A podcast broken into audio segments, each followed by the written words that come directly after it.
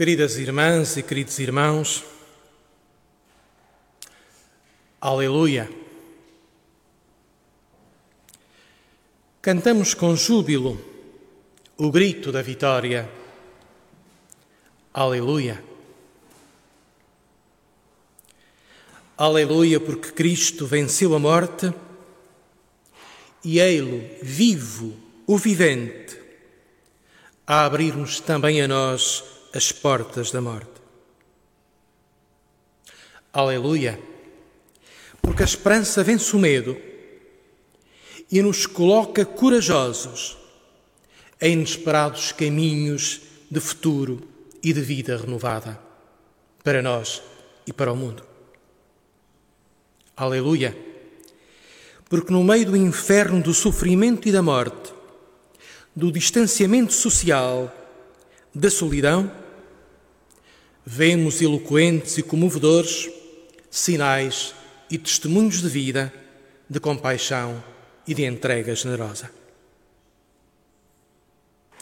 O Aleluia que neste domingo de Páscoa cantamos brota mais autêntico e mais intenso, ainda que limitados à estreiteza das nossas casas, vivemos este ano uma Páscoa no concreto, com o coração nas mãos, de carne vida, em risco, em perigo.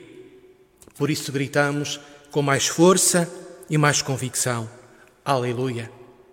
Não rendidos ao pavor do medo e da morte, ainda que com Cristo tenhamos de atravessar o inferno o inferno da dor, do sofrimento e da solidão. Tenho meditado nestes dias o sentido crente das circunstâncias presentes e tenho partilhado convosco o resultado destas evidências que vou tendo. A dimensão visceral, concreta, entranhada da condição cristã torna-se no presente mais evidente. Vemos mais claro esta coincidência entre a paixão de Cristo e a paixão da humanidade. Numa única Páscoa. E percebemos, a partir da vida, que a fé pascal não é ideologia nem teoria, é vida em drama, em risco, mas vida não rendida à fatalidade. É vida, recomeça, é vida que recomeça, que se sabe continuamente regenerada pelo Espírito do ressuscitado e nosso, que faz novas todas as coisas. O despojamento e a pobreza da liturgia nestes dias devolvem com mais evidência a beleza dos gestos cotidianos, de tantas vidas esgotadas, entregues até ao fim nas suas profissões normais e, nesta altura, mais exigentes. Nunca a Páscoa foi tão verdadeira, tão pobre, tão nua e tão autêntica. Somos testemunhas e protagonistas desta coincidência entre a Páscoa na liturgia despojada e a Páscoa na nossa vida.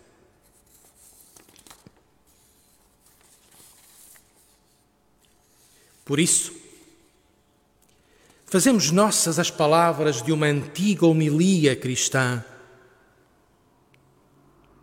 Reza essa antiga homilia. Levanta-te dentre os mortos. Eu sou a vida dos mortos. Levanta-te, minha imagem e semelhança. Levanta-te. Saímos daqui. Tu em mim e eu em ti somos um só.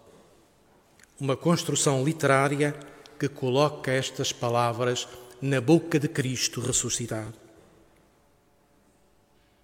Do inferno dos hospitais, dos cemitérios, dos lares de idosos, das famílias em luto, de tantas pessoas em solidão, pinta-se hoje, pela ação do Espírito, o ícone da ressurreição, ao vivo, conosco e para nós. Ressoa nas nossas vidas a passagem do Apocalipse: Não temas, eu sou o primeiro e o último, o vivente. Estive morto, mas eis, mas eis que estou vivo pelos séculos dos séculos e tenho as chaves da morte e dos infernos. É sinal da ressurreição aquela cadeia de hotéis que antecipou o pagamento de subsídio de Natal, evitando riscos maiores para os seus colaboradores. É sinal da ressurreição as centenas de voluntários que estão no terreno, cuidando, tratando e servindo. É sinal de ressurreição todas as famílias que conservam em dia o pagamento aos seus empregados. Às mulheres que agora não podem fazer horas nem dias em nossas casas. É sinal de ressurreição aquele editorial de um jornal laico que nesta semana escrevia: Sendo o leitor crente ou não crente, esta pode ser uma época de esperança e de superação das dificuldades e de provações. Frases pascais. Eis que faço novas todas as coisas. O Espírito é fonte de vida para a sociedade, para a nossa comunidade, para cada um de nós. A cruz que embelezamos em nossas casas não é apenas um gesto decorativo, é um sinal de esperança, é a profecia do nosso agir concreto, é uma exigência que damos a nós mesmos, porque acreditamos, porque esperamos, porque vivemos da vida que brota da morte. O Evangelho de hoje narra-nos a madrugada da Páscoa. João coloca em cena uma mulher madrugadora, Maria Madalena, uma daquelas que esteve junto à cruz quando Jesus morreu. Mulher de coração inteiro, mulher de amor fiel.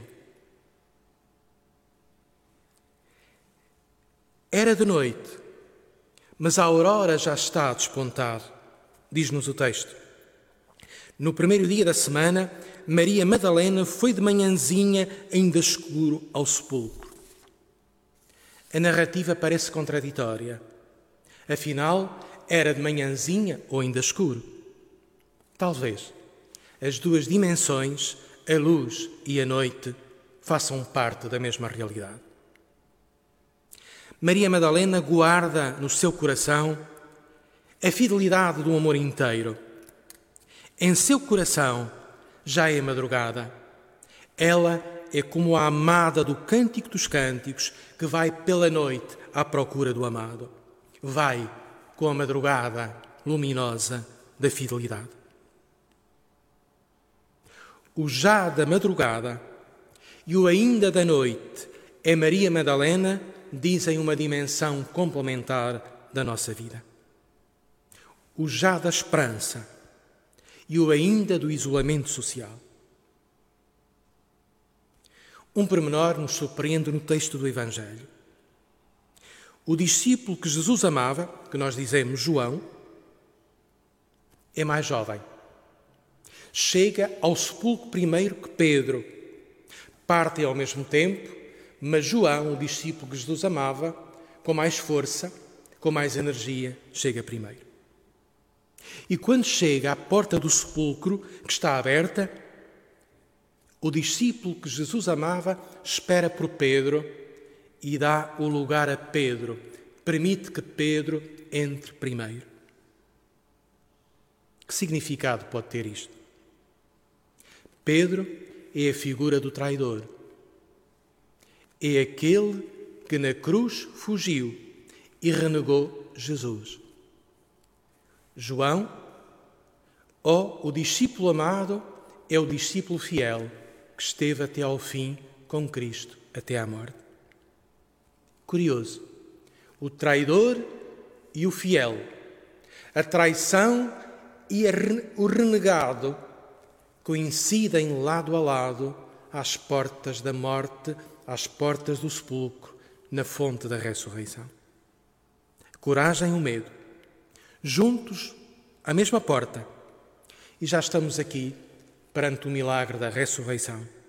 Aqueles dois discípulos, tão distantes, tão opostos, reconciliam-se e perdoam-se, se assim podemos dizer. João podia reivindicar uma superioridade moral. Ele tinha seguido Cristo até à morte. Podia apresentar-se com um juízo tremendo sobre Pedro, traidor.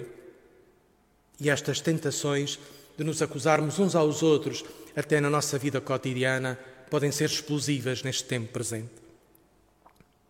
Mas o discípulo amado não faz isso. Permite que Pedro, traidor, entre primeiro. Belo gesto de, ressurreição, a reconciliação. Este discípulo que entra também no sepulcro, viu os sinais da morte, o sudário enrolado a um canto, viu e acreditou. Viu para além do visível. Este é o olhar que a fé no ressuscitado hoje nos desafia.